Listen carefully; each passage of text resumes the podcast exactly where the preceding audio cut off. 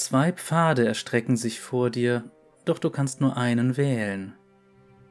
Und damit hallo und herzlich willkommen zu einer weiteren Ausgabe von Geschichten aus Runeterra. Heute mit Soraka. Die Wahl letztes Mal war relativ eindeutig, aber gut, es gab auch dieses Mal keine neueren Champions in der Auswahl, von daher. Wobei neuer als Soraka auf jeden Fall, aber das ist auch nicht schwierig. Denn Soraka ist tatsächlich einer der ältesten Champions im Spiel.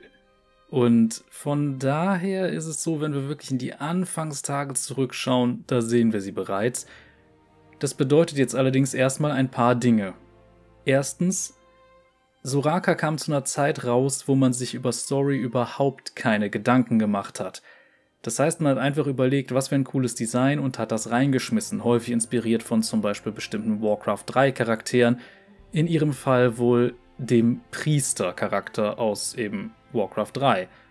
Zumindest sieht man das auch an einigen Fähigkeiten so ein bisschen, aber das ist jetzt auch mehr eine Vermutung von meiner Seite. Kann auch sein, dass ich mich damit irre. Jedenfalls gab es am Anfang nicht so richtig eine Story.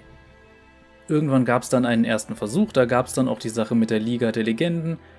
Und da hatte sie tatsächlich eine direkte Verbindung zu Warwick. Um genau zu sein, hat er versucht, sie zu hintergehen, um an ihr Herz zu kommen, wortwörtlich und sie hat ihn dafür verflucht, zu einem Werwolf zu werden. Das entspricht natürlich absolut nicht mehr der Story, insbesondere seit Warwick nun eher eine Art chemisch geschaffenes Monster ist und deshalb Soraka eigentlich gar nichts mehr damit zu tun hatte. Das heißt, es musste für sie auf einmal eine neue Geschichte her. Und Riot hat sich da was überlegt und darüber werden wir heute reden. Aber wie gut das noch zum Design passt, das wird dann danach besprochen. Für die, die jetzt zum ersten Mal dabei sind, ich werde erstmal ein kleines bisschen auch über das Design reden, meine Meinung so ein bisschen dazu kundtun, ohne dabei aber noch groß auf die Story einzugehen. Danach geht es nämlich in die Story, die lese ich dann ganz entspannt vor. Und danach schauen wir dann, wie gut eigentlich das Design zu der Rolle passt, die die Story vorgibt. Denn sind wir ehrlich, es gibt Champions, bei denen passt es nicht so richtig. Aber gut, wie gesagt, erstmal zum Design. Und wenn wir Soraka erstmal ansehen, dann sehen wir eine Frau mit violetter Haut, sehr langen, hochaufragenden spitzen Ohren, gelben Augen, eher so goldgelb, weißen Haaren und einem sehr auffälligen perlmuttfarbenen Horn auf der Stirn. Dazu sehen wir, dass die Haut zumindest an den Schultern und Armen und auch teilweise an den Beinen mit verschlungenen oder verschnörkelten Tätowierungen bedeckt ist, die einfach nur eine dunklere Version ihrer violetten Hautfarbe darstellen. Sie trägt eine Art, ich bin mir nicht sicher, ob man es als Tunika bezeichnen soll, auf jeden Fall eine gelb-orange, eng anliegende Kleidung, wie die auch immer so geschnitten wurde, keine Ahnung. Und aus irgendeinem Grund direkt auf Höhe ihres Schritts eine Art gelben Edelstein in einer Fassung aus, ich tippe mal Leder, ich bin mir nicht sicher. Und ansonsten trägt sie noch ein rötliches Cape. Wir sehen außerdem eine Art Lederbeutel an der komplett offen liegenden Hüfte hängen also Soraka zeigt sehr viel Haut. Und der gelbe Edelstein, den ich eben erwähnt habe, das ist auch nicht der einzige, denn Soraka hat so etwas auch tatsächlich als Armschmuck. Allerdings sind das dann mehrere. Aber generell, sie scheint eine Schwäche für diese Edelsteine zu haben. Was auch noch auffällt, ist, ihre Beine enden in Hufen. Und es ist vor allem so, dass sie davor auch mehr oder weniger tierische, pelzige Unterschenkel hat. Was ebenfalls auffällig ist, ist ihr goldener Stab, der in einer Art übergroßen Mondsichel endet. Bisher weiß man natürlich jetzt noch nicht so viel darüber, wenn man nicht die Story kennt. Man kann sich jetzt fragen, was soll dieses Design vermitteln? Aber dazu werden wir dann gleich kommen, wenn wir dann mal auch die Geschichte gehört haben, denn Erstmal ist dieses Design ein bisschen sehr seltsam, weil es lässt sich keiner Region so richtig zuordnen, am ehesten Targon, aber das auch nur wegen des einen Mondsymbols. Allerdings ist dann natürlich die Frage, passt das zu den Lunari, weil die Lunari sind ja eher durch Farben wie Silber und Weiß geprägt oder eben dunkle Farben wie Schwarz und Dunkelblau, während dieses Goldgelb eher eine Farbe der Solari ist, die ja mit dem Mond eher wenig zu tun haben wollen. Mit anderen Worten, es wirkt so ein kleines bisschen seltsam und nicht hundertprozentig zu einer Region passend, was wie gesagt davon kommt, dass Soraka eben aus einer Zeit stammt, wo man sich um sowas noch keine Gedanken gemacht hat. Tatsächlich war sie ursprünglich sogar mal der Region Ionia zugeordnet. Aber gehen wir jetzt am besten einfach mal in ihre Hintergrundgeschichte und schauen dann, ob ihr Design doch irgendwie passen könnte oder ob man da ein paar Dinge verbessern sollte. Viel Spaß! Soraka, das Sternenkind vor Ewigkeiten, als die Zeit selbst noch jung war, betrachteten die Bewohner der himmlischen Welt die jungen Völker Runeterras mit wachsender Besorgnis. Diese Kreaturen entwickelten sich in eine Richtung, die von den ursprünglichen großen Mustern der himmlischen auf extreme, unvorhersehbare und gefährliche Weise abwich. Die Ratschläge und Vorhersagen, die am Nachthimmel geschrieben standen, wurden häufig nicht gesehen, oder schlimmer noch, von unbedarften Sterblichen fehlinterpretiert, was zu Chaos, Ungewissheit und Leid führte. Ein himmlisches Wesen wollte nicht länger tatenlos zusehen und beschloss, in die Welt der Sterblichen hinabzusteigen und dort für Aufklärung zu sorgen. Dieses Kind der Sterne nahm eine Gestalt aus Fleisch und Blut an, und obwohl die mächtige Magie, die durch die Adern ihres neuen Körpers strömte, es von innen heraus verbrannte, wusste es, dass dieser Schmerz nicht von Bedeutung war, wenn es dadurch alles heilen konnte, was auf der Welt kaputt und unvollständig war. Und so war Soraka geboren, und sie machte sich auf, das Leid aller Sterblichen, die ihr begegneten, zu lindern. Allerdings wurde ihr rasch bewusst, wie grausam die Bewohner Runeterras sein können, ob auf den Schlachtfeldern der unausweichlichen Kriege, in den Elendsvierteln der Großstädte oder in der gefährlichen, ungezähmten Wildnis, überall wurde Soraka Zeuge von kämpferischen Auseinandersetzungen, Verrat und Leid ohne Ende in Sicht. Hilflos sah sie zu, wie die unwissenden Sterblichen die Fäden des Schicksals durchtrennten, die sie miteinander hätten verweben können. Sie begründete ihr Verhalten mit ihrer kurzen Lebensspanne, Sie waren schlicht unfähig, die großen, inzwischen verloren gegangenen, übergeordneten Muster zu erkennen. Doch als Soraka mit ihnen zusammenlebte und versuchte, wenigstens einen kleinen Teil der Ordnung wiederherzustellen, geschah etwas Unglaubliches, völlig Unvorhergesehenes. Sie bemerkte plötzlich, wie aus dem wirren Durcheinander, den chaotischen Brüchen in den großen Mustern eine neue, unvorhergesehene Gestaltungskraft hervortrat, miteinander verflochten und überwältigend komplex. Wild und unbewusst begannen die Sterblichen sich selbst eine neue, unbekannte Zukunft zu schmieden. Von der himmlischen Welt aus gesehen wirkte es wie das reinste Chaos, Aufgrund ihrer neu gewonnenen Sichtweise und weil der Zahn der Zeit dank des Segens der Sterne nicht an ihr nagte, empfand Soraka es jedoch als ein Bild von nahezu perfekter Schönheit. Wie die Sterblichen aus ihrem Innern heraus zur Grausamkeit fähig waren, besaßen sie ebenso eine schier unendliche Güte und Inspiration, die unter den Sternen ihresgleichen suchte. Soraka erkannte, dass es nicht ihre Aufgabe war, das himmlische Muster zu reparieren oder zu reproduzieren. Ein Teil von ihr sehnte sich zwar nach den unveränderlichen, beruhigenden Vorherbestimmungen der Sterne, tief in ihrem Herzen wusste sie jedoch, dass ein vorbestimmtes Schicksal den ungezügelten Tatendrang eines Sterblichen nicht aufzuhalten vermochte vom Wunsch getrieben, all jenen auf ihrem Weg ihr ungenutztes Potenzial aufzuzeigen, schenkte ihr Wirken ihr neue Kraft. Sorakas Wunsch war es nun zu inspirieren und zu führen, anstatt zu behüten, um zu sehen, welche unbeschrittenen Pfade jeder Sterbliche in seinem kurzen, strahlenden Leben für sich selbst entdeckte. Über die Jahrtausende waren die Legenden des Sternenkinds in allen Ländern Runeterras bekannt. Einige Stämme in Freljord erzählen immer noch von einer Wanderin aus der Ferne, einer gehörnten Heilerin, die sogar die schlimmsten Erfrierungen lindern konnte. In den Tiefen von Sorn munkelt man von einer violetthäutigen Helferin, die geschwächte Lungen von den Verheerungen des alchemistischen Sorngraus reinigt. Im aufgewühlten Ionia berichten die ältesten Mythen der Vastaya Shairei von einer Seherin, die mit den Sternen selbst kommunizierte und ihr Licht einsetzte, um die Verwundeten zu heilen und jene, die weiteres Unheil über die ersten Lande bringen, zu verbrennen. Zurzeit nennt Soraka die westlichen Bergspitzen des Targon ihr Zuhause.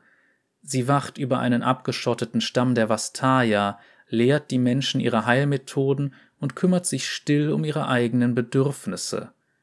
Warum sie jedoch so nah an dem großen Berg lebt und wie lange sie dort bleiben wird, weiß nur sie selbst. Sie hatte schon oft miterlebt, wie ganze Zivilisationen am Rande der Zerstörung wankten und sie hatte begriffen, dass sie niemanden gegen seinen Willen retten kann und dass sie niemanden zwingen kann, etwas zu verstehen. Nichtsdestotrotz ist Soraka fest entschlossen, niemals aufzuhören, dies zu versuchen.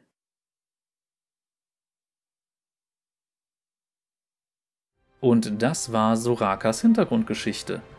Und das gibt uns natürlich auch eine neue Perspektive, denn Hierdurch sehen wir natürlich ein bisschen genauer, was sie eigentlich ist, nämlich in diesem Fall eine Art gefallener Celestial, wenn man es genau nimmt, also ein Himmelswesen, das sich aber dazu entschieden hat, einen fleischlichen Körper anzunehmen und eben auf Runeterra zu leben. Das gibt dem Ganzen natürlich einen etwas anderen Kontext. Natürlich, einerseits ist diese Mondsymbolik dann durchaus passend, weil hat natürlich dann mit Himmelskörpern und sowas zu tun, wo die Celestials ja immer ganz groß dabei sind. Aber warum, wenn sie das Sternenkind sein soll, benutzt sie eine Mondsymbolik und keine Sternensymbolik?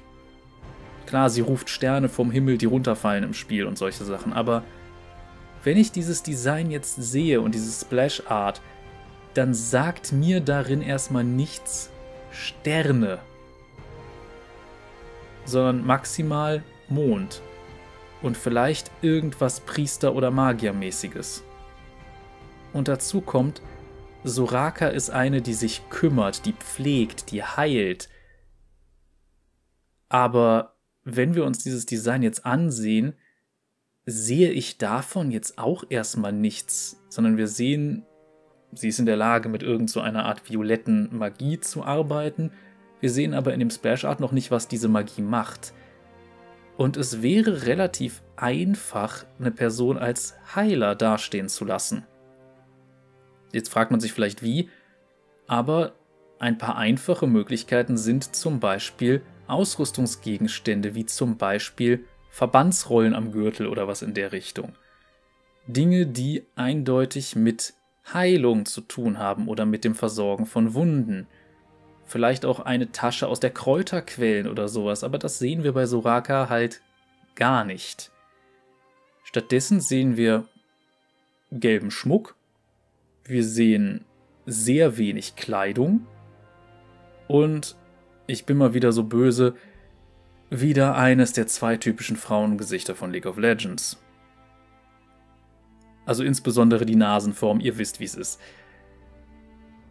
Soraka fällt sehr stark in dieses klassische Pretty Girl-Schema und verfehlt damit, finde ich, das, was ich normalerweise bei einer Heilerin erwarten würde. Denn was assoziieren wir normalerweise mit Leuten, die sich kümmern? Klar, man kann natürlich sowas wie Femininität mit einbringen, man kann durchaus so etwas darstellen, weil das gerade auch jetzt kulturell betrachtet, sehr stark eben mit der Rolle des Kümmerers bzw. eher der Kümmererin zu tun hat. Aber normalerweise erwarten wir da dann etwas Mütterliches. Und da sieht Soraka auch nicht nach aus. Ich meine damit nicht, dass eine Heilerfigur grundsätzlich aussehen muss wie eine, sagen wir es mal wirklich so, wie eine Milf, sondern ich meine damit, dass man eventuell von so einem ganz klassischen Ideal mal abweichen könnte. Denn das Einzige, was bei Soraka auch nur ein kleines bisschen von diesem, sagen wir mal, klassischen Figurschema, das wir einfach bei allen möglichen League of Legends Charakteren haben, abweicht, sind die Hufe. Und selbst da ist das noch ein sehr menschliches Aussehen. Also das heißt, klar, die Unterschenkel sind halt tierisch, aber naja, eigentlich müssten sich die Beine schon komplett unterscheiden, denn sind wir mal ehrlich, Pferde sind Zehengänger. Oder auch Zebras oder Ziegen oder was auch immer das für Hufe jetzt sein sollen. Das wird nicht so ganz deutlich, wenn man sich nicht auskennt, glaube ich. Und ich glaube, da haben sich auch die Entwickler nicht groß mit ausgekannt und einfach gesagt, komm, klatschen wir Standardhufe hin, was auch immer das für welche sind. Worauf ich damit hinaus möchte, ist, dieses Design wirkt auf mich nicht wie das, was es verkörpern soll. Und eine Sache, die ich auch absolut nicht verstehen kann. Wenn man sich nämlich Sorakas Model im Spiel mal anguckt, warum zum Geier ist sie im Splash Art lila und im Spiel einfach blau? Da stimmt doch was nicht.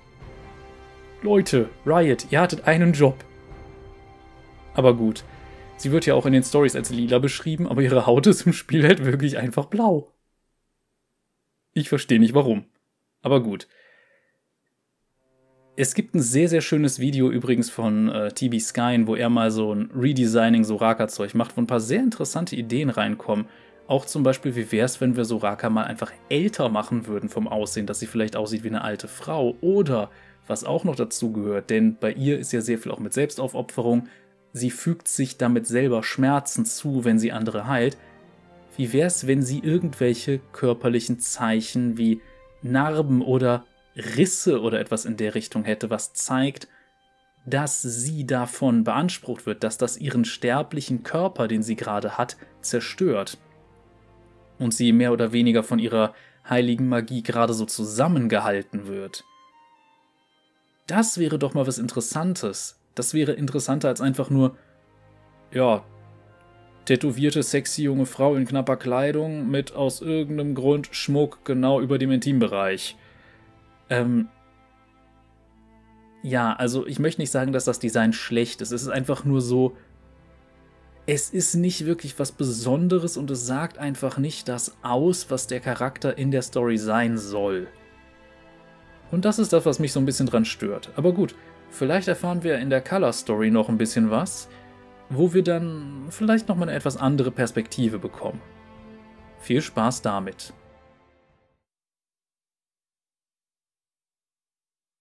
Zwischen Sternen und Erde von Katie Chironis Es war ein perfekter Abend, um eine schöne Tasse Tee zu genießen.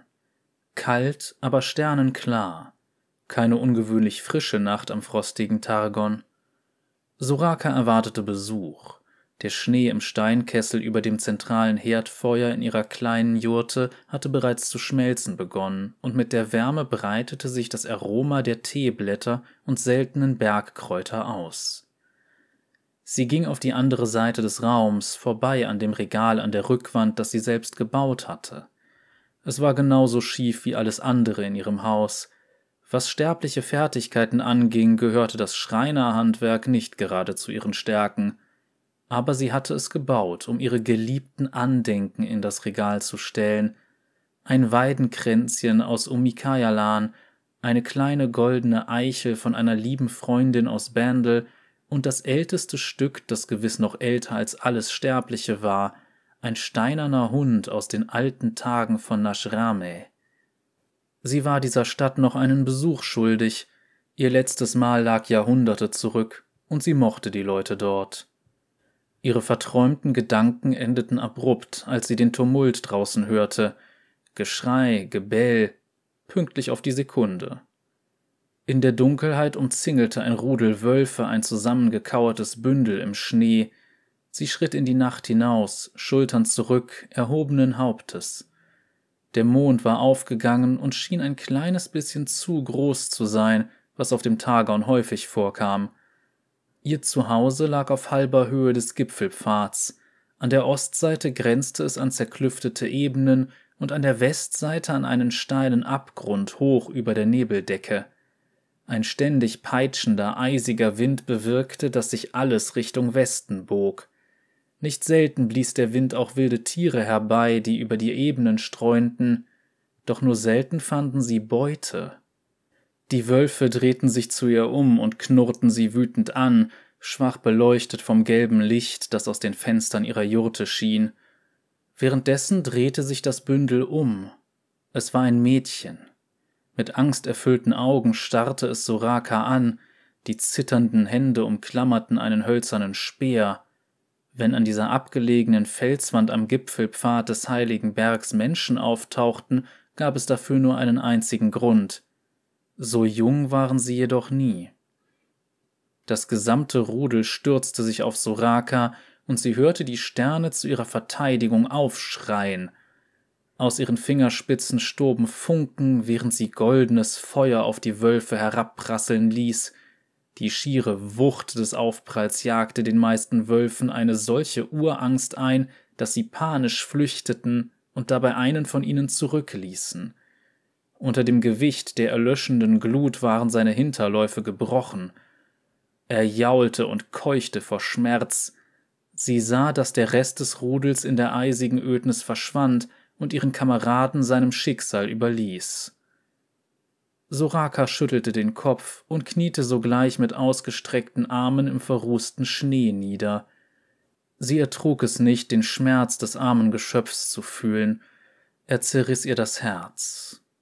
Als sie ihre Hände auf seine blutigen Hinterläufe legte, knurrte er und bohrte seine Zähne in ihren Arm.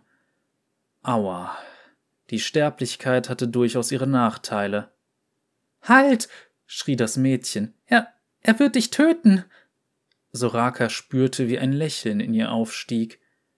Ich fürchte mich nicht vor Wölfen, antwortete sie, während ein Licht über ihre Arme in den Körper des geschundenen Wolfs strömte.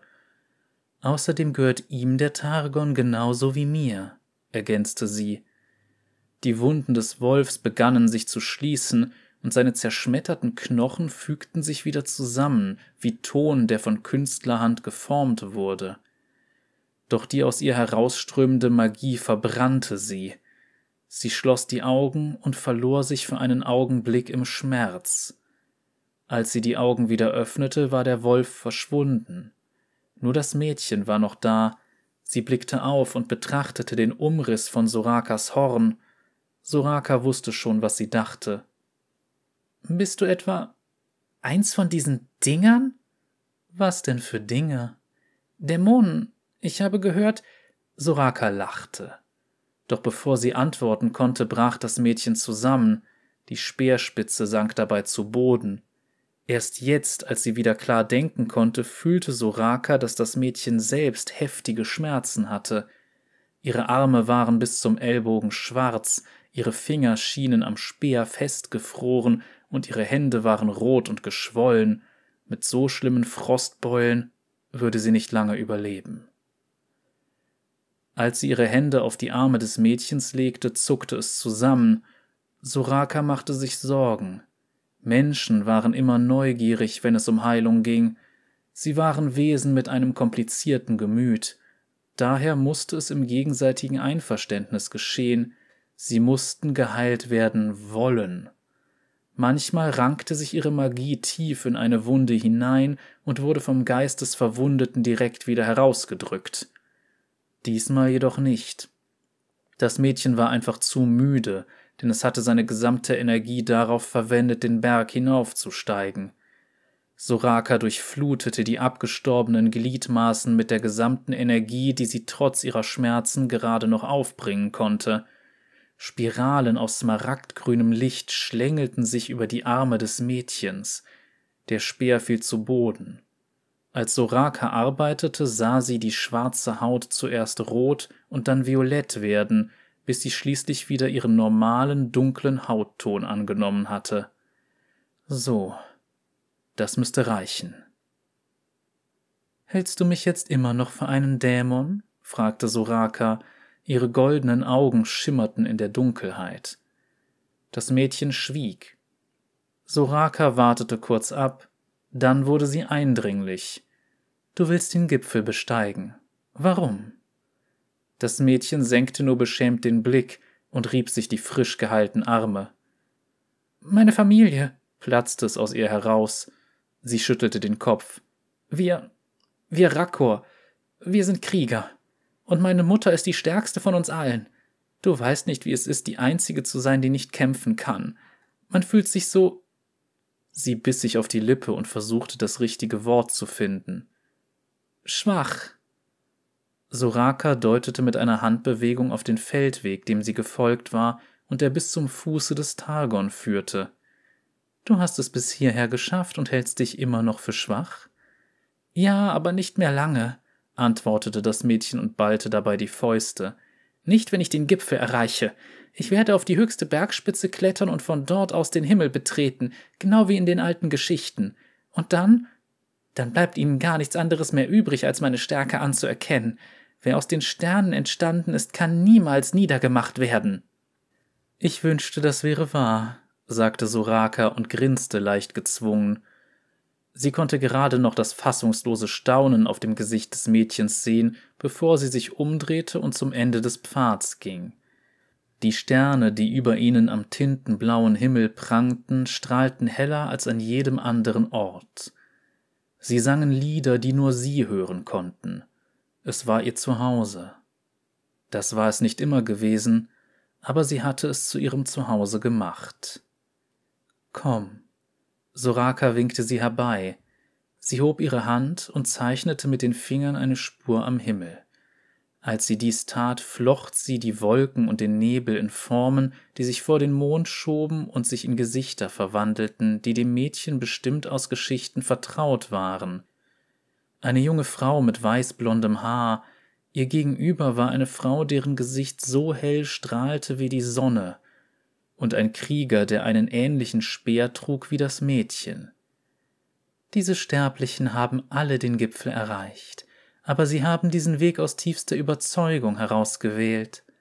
Sie wandte sich dem Mädchen zu und sprach langsam in einem Ton ehrlichen Bedauerns zu ihr. Du dagegen hast dich nicht aufrichtig für den Berg entschieden, deshalb wird der Targon sich auch nicht für dich entscheiden. Dieser Weg würde für dich den sicheren Tod bedeuten. Tu es nicht. Das Mädchen wandte sich ab. Sie schwieg lange. Wohin soll ich dann gehen? fragte sie schließlich mit heiserer Stimme. Ich kann nicht mehr nach Hause. Ich kann nicht zu Ihnen zurückkehren. Wo soll ich denn jetzt hin? Soraka lächelte. Die Welt ist riesig. Dir stehen viele Wege offen. Ich kann dir helfen, wenn du mich lässt. Die Erscheinungen am Mond waren verblichen. Soraka zeigte auf das gelbe, einladende Zelt zwischen den nahen Felsen. Komm erst mal rein und wärm dich auf. Es gibt keinen Grund, dass du dich noch vor dem Morgengrauen auf den Rückweg begibst. Außerdem habe ich einen Kessel über dem Feuer. Es ist eine gute Nacht für eine Tasse Tee.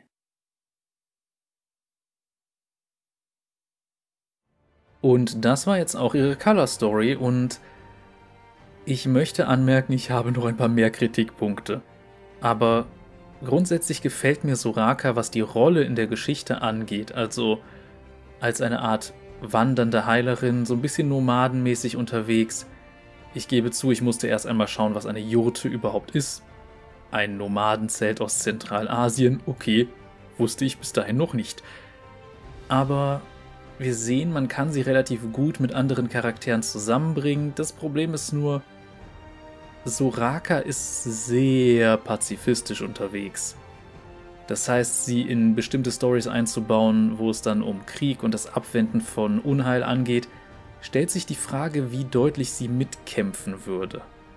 Allerdings mag ich Sorakas Heilung insofern, dass sie darauf basiert, dass sie sich selber damit Schmerzen zufügt und deshalb gar nicht so viel heilen kann, wie sie eigentlich möchte. Das ist, finde ich, eine sehr interessante Idee. Und ich finde es auch gut, wie sie sich hier anbietet, dass sie sagt, wenn du mich helfen lässt, dann helfe ich dir gerne. Du musst es nur wollen. Und ich denke, das ist tatsächlich so ein bisschen der Grundsatz jeder Therapie. Wobei, da muss natürlich die Person auch selber bereit sein, Arbeit reinzustecken, aber Ich habe zum Beispiel schon Personen erlebt, die Psychotherapie gemacht haben und die einfach nicht wollten, dass man ihnen hilft, die nichts ändern wollten. Und dann kann man es auch vergessen. Ist natürlich jetzt nicht der beste Vergleich, aber fiel mir dabei einfach spontan ein. Aber was meine ich jetzt mit, ich habe noch mehr Kritik? Wir sehen, Soraka reist herum. Soraka ist an verschiedensten Orten und nimmt dort auch immer irgendwelche Dinge mit. Warum ist es dann so, dass sie nicht einfach nur neutral aussieht, so regionstechnisch, sondern dass wir überhaupt keine Regionsanzeichen bei ihr finden? Also warum gibt es dann nicht beispielsweise ein targonisches oder shurimanisches Sonnensymbol neben dann vielleicht einem, na Demacia wird schwierig, aber zum Beispiel einem sonitischen kleinen Gerät oder solchen Sachen. Etwas, das sie eindeutig als eine Reisende darstellt. Aber nein, ihre Kleidung sieht auch nicht nach Reisekleidung aus. Ihre Kleidung sieht eher nach was aus, was, sagen wir mal, ja, ich sag's einfach mal so, ihre Kleidung ist so knapp, dass sie definitiv keine passende Reisekleidung ist. Sie wirkt eher ein bisschen sehr freizügig. Das wäre ja nicht zwingend was Schlimmes, wenn zum Beispiel Sexualisierung, Sexualität etc. ein Teil ihrer Story wäre.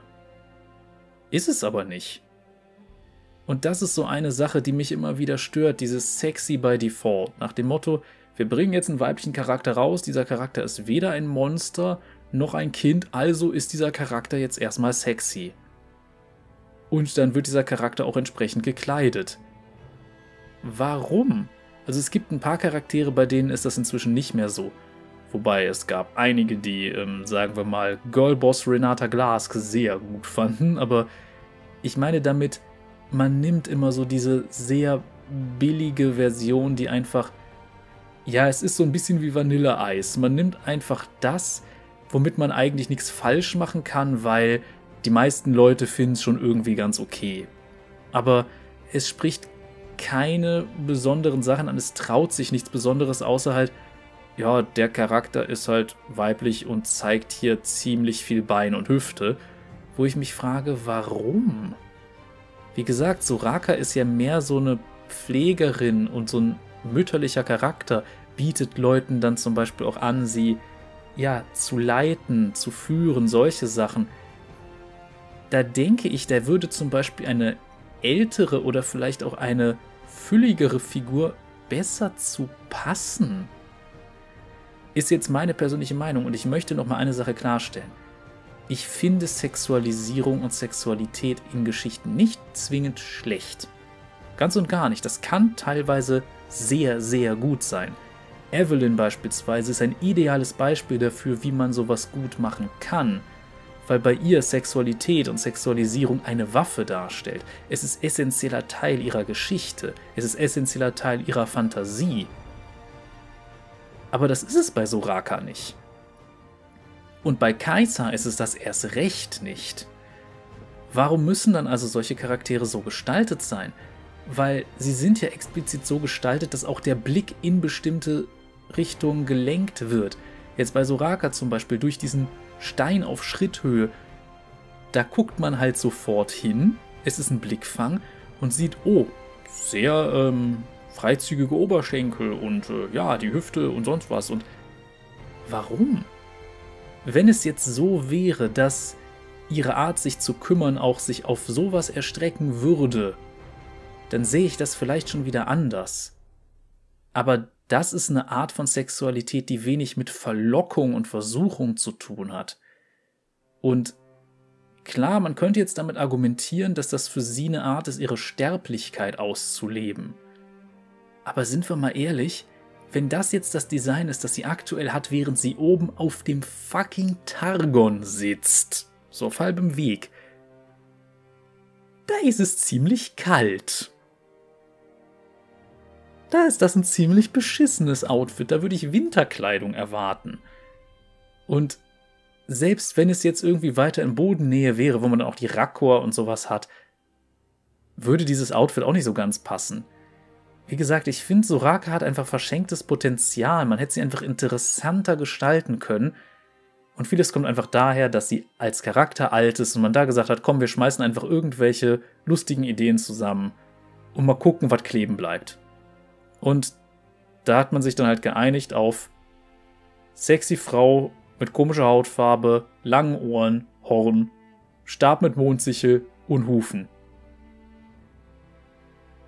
Aber das ist an sich eine Sache, bei der ich mir denke, hätte man einfach so viel Interessanteres mitmachen können, mit der Grundprämisse, die sie jetzt in der Story hat.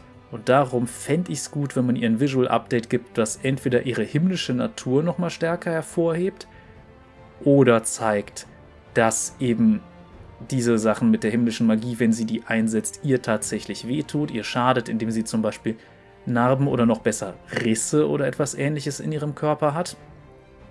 Oder dass man ihr eben tatsächlich eine Art mütterliches Aussehen gibt. Es kommt halt darauf an, welchen Aspekt der Fantasie man am ehesten hervorheben will. Man kann es natürlich auch kombinieren. Vielleicht könnte man es auch so machen, dass beim Zaubern oder so, dass bestimmte Teile wegbrechen und darunter sowas wie eine Art seltsamer Sternennebel zum Vorschein kommt oder sowas. Es gibt richtig interessante Möglichkeiten, man kann sich kreativ austoben, aber die aktuelle Soraka könnte das einfach nicht so erfüllen. Man müsste das Design, wie gesagt, verändern. Aber genug davon. Ihr könnt ja gerne eure Meinung mal in den Kommentaren zulassen. Und jetzt kommen wir, wo wir gerade dabei sind, auch noch zu einer anderen Kleinigkeit, nämlich wie nach jeder Champion-Folge gibt es wieder eine Abstimmung. Ich habe mal wieder meinen Zufallsgenerator angeschmissen und es sind wieder drei Charaktere ausgespuckt worden. Einen werdet ihr euch vielleicht denken, Moment, war der nicht letzte Woche schon dabei? Ja, wurde aber nicht gewählt. Von daher darf er auch wieder auftauchen. Zur Auswahl stehen dieses Mal Ramus, das Panzergürteltier, Garen, die Macht von Demacia und Jace, der Verteidiger von Morgan. Ramus ist ein Charakter, der lange Zeit überhaupt keine Story hatte und der jetzt auch eine Story hat, die mehr eine Parodie ist, aber das ist teilweise auch ganz lustig. Was jetzt seine Abstammung, Herkunft etc. angeht, man schätzt, er könnte ein Aufgestiegener oder ein Bakai sein, aber genau weiß man es auch nicht. Garen ist, naja, Leibwächter von Prinz Jarvan IV., der bald dann wohl auch König Jarvan IV. sein dürfte, je nachdem, wie sich die Story entwickelt. Angehöriger des Crown Guard oder Kronwachthauses und äh, naja, in einer Zwickmühle, weil seine Schwester eine Magierin ist, was in Demacia so dezent illegal ist und äh, sagen wir es mal so, in Demacia gibt es auch sehr schöne Analogien zu Sachen wie Konversionstherapie und anderen ekelhaften Dingen. Aber gut.